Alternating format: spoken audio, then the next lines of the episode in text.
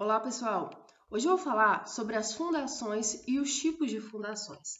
De forma simplificada, as fundações são elementos estruturais destinados a transmitir as cargas da estrutura ao terreno. Ou seja, as fundações recebem todas as cargas provenientes da parte superior da construção, como por exemplo cargas de pilares e da alvenaria, e transmitem essas cargas para o solo. As fundações são divididas em dois grandes grupos: as fundações diretas, também chamadas de fundações rasas, e as fundações indiretas, ou fundações profundas. As fundações rasas ou fundações diretas, como eu disse anteriormente, são fundações que transmitem sua carga ao solo por meio da sua base. São definidas como fundações rasas aquelas em que sua profundidade não exceda duas vezes a sua menor dimensão ou não seja maior que 3 metros. Alguns exemplos de fundações diretas são os baldrames, os blocos, as sapatas e os radieiros. O bloco, como o próprio nome já diz, tem formato de um bloco. Nele, as tensões de tração produzidas podem ser resistidas pelo concreto, ou seja, não há a necessidade de armadura. Nesse caso, a distribuição da carga é pontual, ou seja, onde há um pilar, há um bloco distribuindo a carga para o solo. Os blocos podem ser de pedra, tijolos maciços, concreto simples ou concreto armado. Quando o bloco é de concreto armado, ele é denominado sapata de fundação. A sapata é um elemento de concreto armado em que a armadura resiste à tração. Em geral, tem altura menor que o bloco e uma forma aproximada de uma placa sobre as quais os elementos se apoiam.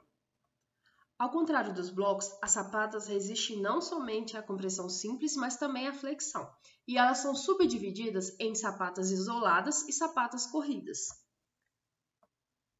A sapata isolada é aquela não associada a outras sapatas. Ela é dimensionada em função de um único pilar, resiste a cargas pequenas, seu formato é de tronco de pirâmide e ela é amarrada a outras sapatas através de cintas ou vigas baldrame.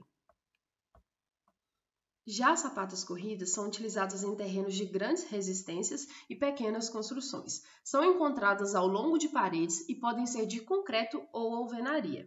Lembrando que as sapatas de alvenaria são para pequenas obras, por exemplo, obras sem lajes. Um outro exemplo de fundações diretas é o radier. O radier é um elemento que recebe todos os pilares da obra. Ele pode ser de concreto armado ou concreto protendido e ele é basicamente uma laje que recebe toda a estrutura. Em geral, utiliza alto volume de concreto e ele é viável em obras com grande concentração de cargas. Agora, falando um pouquinho de fundações indiretas ou fundações profundas, elas transferem a carga por resistência lateral e, em alguns casos, também por resistência de ponta. Nela, as profundidades são maiores que 3 metros ou maiores que duas vezes a sua menor dimensão. Um exemplo de fundação profunda é a estaca. A estaca é uma peça alongada que pode ser cilíndrica ou prismática. Elas são cravadas ou concretadas diretamente no solo, podendo ser pré-moldadas ou moldadas em loco. As estacas transmitem as cargas a camadas profundas e os esforços são resistidos pela ponta e pelo atrito lateral entre a estaca e o terreno. Em relação às estacas pré-moldadas, elas são cravadas no solo até que a peça não apresente mais penetração ou que apresente penetração irrelevante. Ela pode ser de madeira, aço ou concreto, que é o material mais empregado.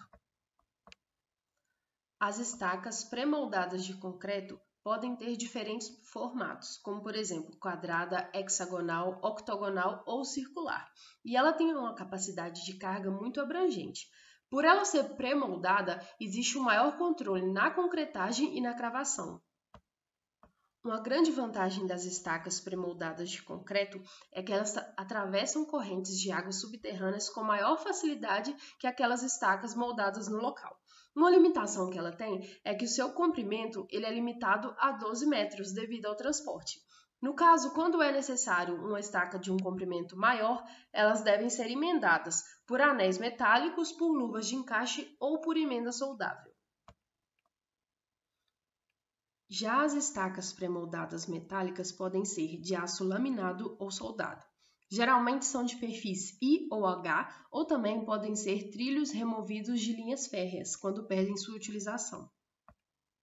Algumas das vantagens das estacas metálicas são sua grande capacidade de carga e a sua fácil gravação, pois ao invés de fazer compressão lateral no terreno, como por exemplo as estacas de concreto, ela corta as diversas camadas do terreno. Gostaria de destacar que hoje em dia não há muita preocupação quanto à corrosão, porque a quantidade de oxigênio nos solos naturais é tão pequena que assim que a reação química da corrosão começa, ela já é finalizada. Mas mesmo assim, a NBR 6122, que é a que trata de estruturas metálicas, ela exige que seja descontado 5 milímetros da espessura de toda a superfície da estaca quando ela está em contato com o solo. Outras vantagens das estacas metálicas são sua facilidade de corte e emenda e que elas trabalham muito bem a flexão. E uma desvantagem é que o custo é maior que as estacas de concreto. O terceiro material de estacas pré-moldadas é a madeira. É, a utilização dessas estacas é reduzida atualmente devido às dificuldades de se obter madeira de boa qualidade. Elas são cravadas por percussão e geralmente são utilizados troncos bem retos e regulares. No Brasil, as madeiras mais empregadas em obras definitivas são as denominadas madeiras de lei, como por exemplo a peroba, a aroeira, a maçaranduba e o ipê. Para evitar apodrecimento, as madeiras não devem sofrer variação do nível da água. Caso haja, existem produtos para evitar que isso aconteça, mas o mais indicado é que elas fiquem ou totalmente fora da água ou totalmente submersas. No caso de estacas de madeira, de forma simplificada, a carga depende tanto do diâmetro quanto do tipo de madeira empregada. Um outro tipo de estacas são as estacas moldadas em loco que são aquelas estacas confeccionadas na obra. Um exemplo é a estaca escavada. Elas são moldadas no local após a escavação do solo, efetuada mecanicamente com trado helicoidal. São executadas por meio de torres metálicas e seu emprego é restrito à perfuração acima do nível da água. Temos também a estaca tipo raiz. Ela é indicada em todo tipo de fundação e atinge profundidades maior que 50 metros e diâmetros de 80 a 500 milímetros. Ela é executada através de perfuração rotativa ou rotopercussiva e ela permite alta tensão de trabalho ao longo do fuste, que seria a coluna, que por sinal é inteiramente armado. Já a estaca Strauss permite um processo de cravação muito simples e são executadas enchendo-se de concreto as perfurações que foram escavadas.